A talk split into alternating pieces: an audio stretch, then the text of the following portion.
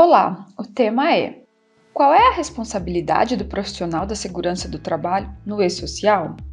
Desde que o e-social entrou em vigor, se tem observado uma discussão sobre qual é a responsabilidade do profissional da segurança e saúde do trabalho no e-social. É um questionamento que envolve também os profissionais ou setores de contabilidade.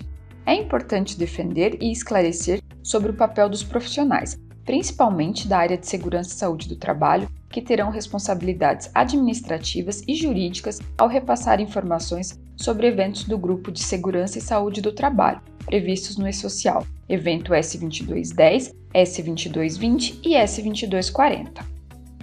Neste contexto, é bastante favorável também a incorporação de softwares especializados em transmitir informações da saúde e segurança do trabalho no e-social. É uma forma de garantir que profissionais qualificados e especialistas na área são integrados ao processo de transmissão das informações, evitando irregularidades no e-social. A seguir, preparamos um post que traz informações sobre a obrigação do e-social, os eventos da SST e as principais responsabilidades do profissional da área de SST no e-social. Quem está obrigado ao e-social?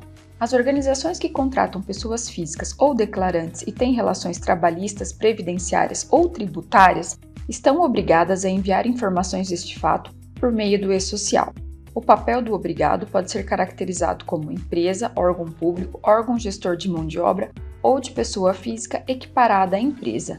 A obrigação do envio das informações para o e-social também inclui os contribuintes que comercializam a produção rural, isto é, o produtor rural, pessoa física, contribuinte individual e o segurado especial.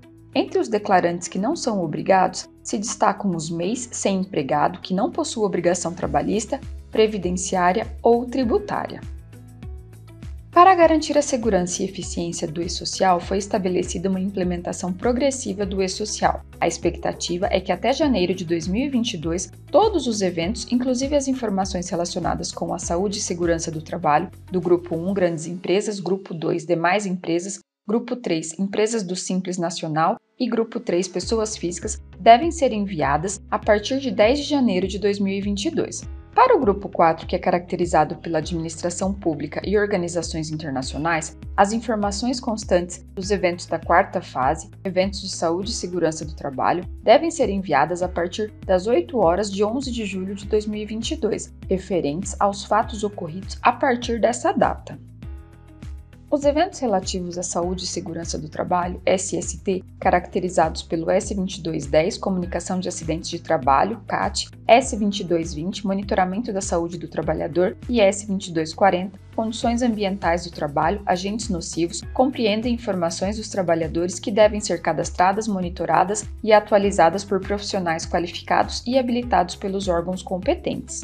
Eventos da SST no e-social. No E-Social, os eventos da SST são estruturados da seguinte forma: Evento S2210. A comunicação de acidente de trabalho deve ser registrada pelo empregador contribuinte, órgão público no evento S2210, independente se há ou não afastamento do trabalhador. No E-Social, continua sendo exigido que a comunicação do acidente de trabalho deve ser registrada até o primeiro dia útil seguinte ao da ocorrência, e em caso de morte, de imediato. E em caso de retificação do evento S2210, caso a cópia do documento foi entregue ao trabalhador, uma nova cópia da CAT deve ser entregue ao trabalhador contendo as informações atualizadas da comunicação do acidente de trabalho realizada. Evento S2220 Neste evento, é realizado o acompanhamento da saúde do trabalhador durante o seu contrato de trabalho, com as informações relativas aos ASOS e seus exames complementares. Tais informações correspondem àquelas exigidas no PPP, para o evento S2220, é exigido que sejam detalhadas as informações relativas ao monitoramento da saúde do trabalhador, avaliações clínicas, durante todo o vínculo laboral com o declarante, por trabalhador, bem como os exames complementares aos quais foi submetido, com respectivas datas e conclusões, conforme disposto nas normas regulamentadoras, NRs. É destacado que as informações devem ser enviadas até o dia 15 do mês subsequente ao da realização do correspondente exame, isto é, quando for emitido um atestado de saúde ocupacional, ASO, e esse período não altera o prazo legal para a realização dos exames, que deve seguir o previsto nas NRs. Evento S2240. são prestadas as informações da exposição do trabalhador aos agentes nocivos, conforme tabela 24, agentes nocivos e atividades, aposentadoria especial do E-Social e identificados os agentes nocivos aos quais o trabalhador está exposto. As informações prestadas neste evento compõem o perfil profissiográfico previdenciário, PPP, do trabalhador, sendo que para o período anterior ao início da obrigatoriedade dos eventos de SST são utilizados os procedimentos vigentes à época. No evento S2240, deve ser declarada a existência de EPCs instalados, bem como os EPIs disponibilizados. A informação relativa aos EPIs não substitui a obrigatoriedade do registro de entrega dos equipamentos ao trabalhador, conforme a NR6. O evento S2240 é utilizado para registrar as condições ambientais de trabalho pelo declarante, indicando as condições de prestação de serviço pelo trabalhador, bem como para informar a exposição a agentes nocivos e o exercício das atividades descritos na tabela 24, agentes nocivos e atividades, aposentadoria especial do E-Social. Os eventos da SST mencionados demandam profissionais qualificados e alterações nas rotinas de trabalho das empresas. É fundamental que seja adquirida uma tecnologia de informação e comunicação, TIC, preparada para o envio das informações ao E-Social. Qual é a responsabilidade do profissional da segurança do trabalho? Em 20 de outubro de 2021, a Federação Nacional das Empresas de Serviços Contábeis e das Empresas de Assessoramento, Perícias, Informações e Pesquisas, FENACOM, publicou um manifesto que se posiciona de forma contrária ao envolvimento de organizações contábeis nos envios dos eventos de SST pelo E-Social. A FENACOM entende que não há justificativa para que uma empresa contábil possa se envolver em uma atividade na qual foge de seu escopo de atuação profissional. Também constatou que existem sistemas, softwares, que os profissionais da área de saúde e segurança do trabalho podem transmitir os respectivos eventos produzidos diretamente para a plataforma e-social.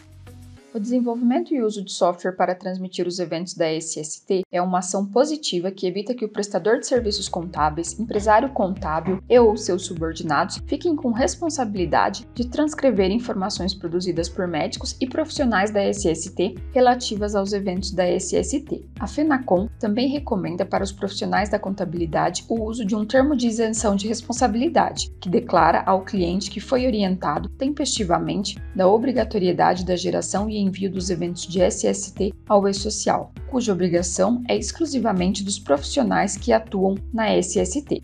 Um dos principais objetivos dos eventos da SST é a substituição dos atuais formulários utilizados para o envio da CAT e do PPP, Perfil Profissiográfico Previdenciário. É importante esclarecer que o E-Social não altera a legislação da SST. Por exemplo, a CAT é apenas diferente no que diz respeito à forma como as informações são enviadas. Ao considerar as informações que são exigidas pelos eventos da SST no E-Social e os riscos que podem ocorrer ao deixar de envolver os profissionais da segurança e saúde do trabalho, observa-se que é necessário reforçar e orientar que a obrigatoriedade da geração e envio dos eventos de SST ao E-Social é exclusiva dos profissionais habilitados que atuam nas empresas por meio de serviço especializado em engenharia e em medicina do trabalho, SESMIT. No E-Social, a transmissão das informações será realizada por certificado digital do declarante e o profissional da segurança do trabalho poderá utilizar um certificado do tipo ECPF, EPF ou ECNPJ, EPJ, para o envio dos eventos da SST. Portanto, é uma assinatura digital com validade jurídica que identificará o responsável pelo ato no E-Social. Para a declarante, é fundamental que, ao outorgar poderes para a transmissão dos dados, verifique se o profissional ou empresa contratada está plenamente apta ou habilitada a planejar, monitorar, avaliar e cumprir as obrigações de SST. É destacado que os certificados digitais utilizados para assinar os eventos enviados ao e-social devem estar habilitados para a função de assinatura digital, respeitando a política do certificado. Para os profissionais da SST, além dos eventos S2210, S2220 e S2240, será permitido incluir, alterar e excluir informações sobre o afastamento temporário do trabalhador, S2230 e desligamento, S2299. As mudanças previstas para os gestores da área de SST ou empresas de medicina e engenharia de segurança do trabalho demandaram novos conhecimentos administrativos e cuidados especiais para evitar irregularidades ou recair responsabilidades sobre o titular do certificado. A orientação é bastante pertinente porque contribui com o esclarecimento sobre a responsabilidade que existe ao enviar informações dos trabalhadores no e-social. Lembre-se, informações irregulares ou equivocadas podem incorrer em responsabilidade civil, além de arcar com penalidades indevidas e, em alguns casos, podem provocar até um questionamento sobre o exercício ilegal da profissão, neste caso, do engenheiro ou técnico de segurança do trabalho. Gostou deste formato? Deixe um comentário nas nossas redes sociais e acompanhe os conteúdos de SST com OnSafety.